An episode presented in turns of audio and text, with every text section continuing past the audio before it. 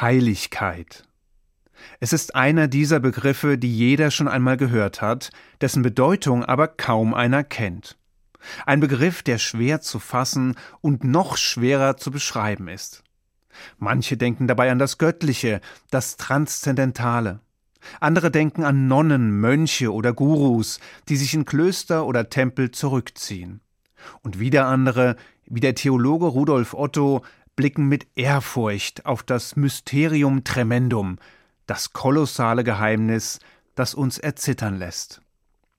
Im Judentum taucht der Begriff an ganz unterschiedlichen Stellen und in unterschiedlichen Zusammenhängen auf. Die klassische Fundstelle begegnet uns allerdings im Zentrum der Torah, in der Mitte des dritten Buches Moses.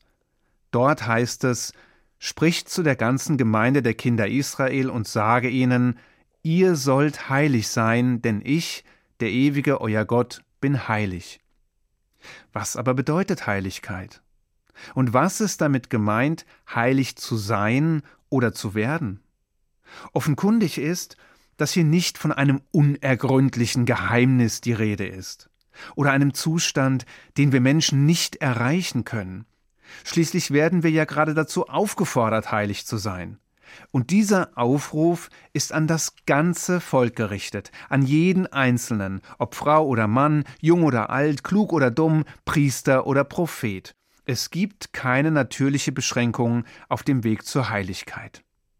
Geht es also, wie manche meinen, um eine Form des Rückzugs, um Absonderung? Ja und nein. Rashi etwa, der berühmte französische Torah-Kommentator, sah in der Anweisung, heilig zu sein, vor allem die Aufforderung, sich von sexuell verbotenen Beziehungen fernzuhalten. Im vorigen Kapitel der Torah seien nämlich eine ganze Reihe von Beziehungen aufgeführt worden, die vollkommen tabu sind. Man müsse diese Grenzen also achten und sich von sexueller Unzucht insgesamt fernhalten, um dem Gebot der Heiligkeit entsprechen zu können.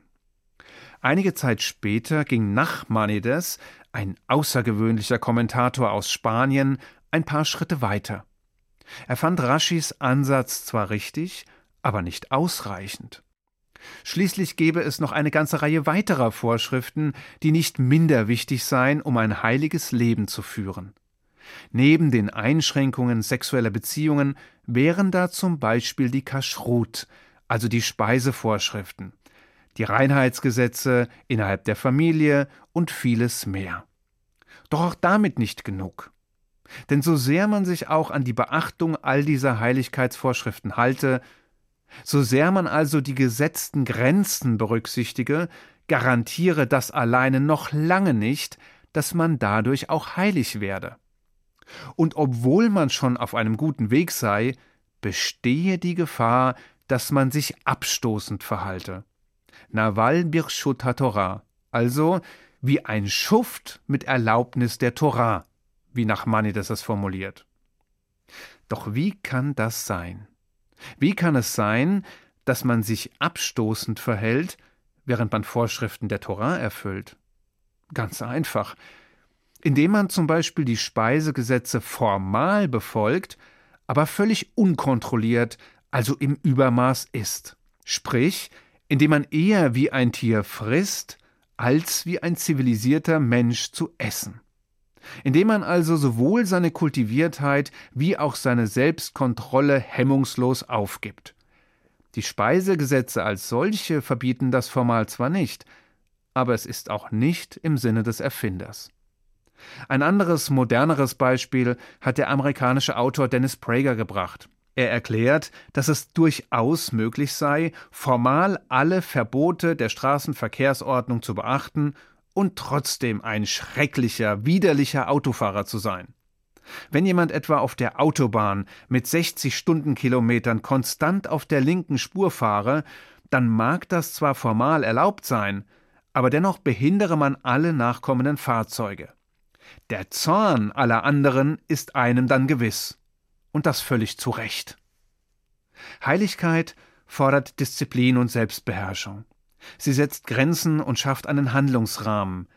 Doch das ist noch lange nicht genug.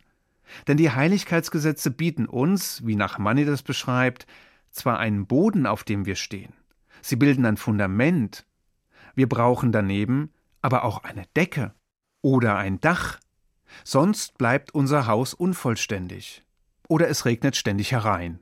Oder noch schlimmer, dem unfertigen Gebäude fehlt die Stabilität und es stürzt letztlich ein. Damit das nicht geschieht, braucht es also weiterer Bausteine, braucht es Stabilisatoren und braucht es eine Decke, die nicht nur schützt, sondern nach der wir uns auch strecken können. Und diese Decke besteht aus den ethischen Normen. Es sind all die unzähligen Vorschriften, die das Zwischenmenschliche regeln, das Verhältnis der Menschen untereinander. Zusammengefasst werden sie im fünften Buch Moses in einem einschlägigen Satz. Dort werden wir angehalten, das Richtige und das Gute zu tun. Also nochmal. Man wird nach jüdischem Verständnis nicht allein dadurch heilig, dass man die Heiligkeitsvorschriften beachtet. Wenn das so wäre, dann bräuchte es kein spezielles Gebot, das die Heiligkeit einfordert. Ihr sollt heilig sein, denn ich bin heilig. Sprich, dieses Gebot wäre überflüssig, wenn alleine die Beachtung der Heiligkeitsgesetze schon zum Ziel führen würde. Das heißt also, dass es keinen Automatismus gibt. Kein einfaches wenn, dann. Es braucht neben der Erfüllung der verschiedenen Heiligkeitsgesetze noch mehr. Es braucht zusätzlich den Wunsch und den Willen, durch die Ausführung heilig zu werden. Sonst bleibt man auf halbem Wege stehen oder kommt sogar ganz vom Weg ab. Und es braucht den Blick auf das große Ganze und damit auch das ethisch-moralische. Es braucht die Absicht, das Richtige und das Gute zu tun.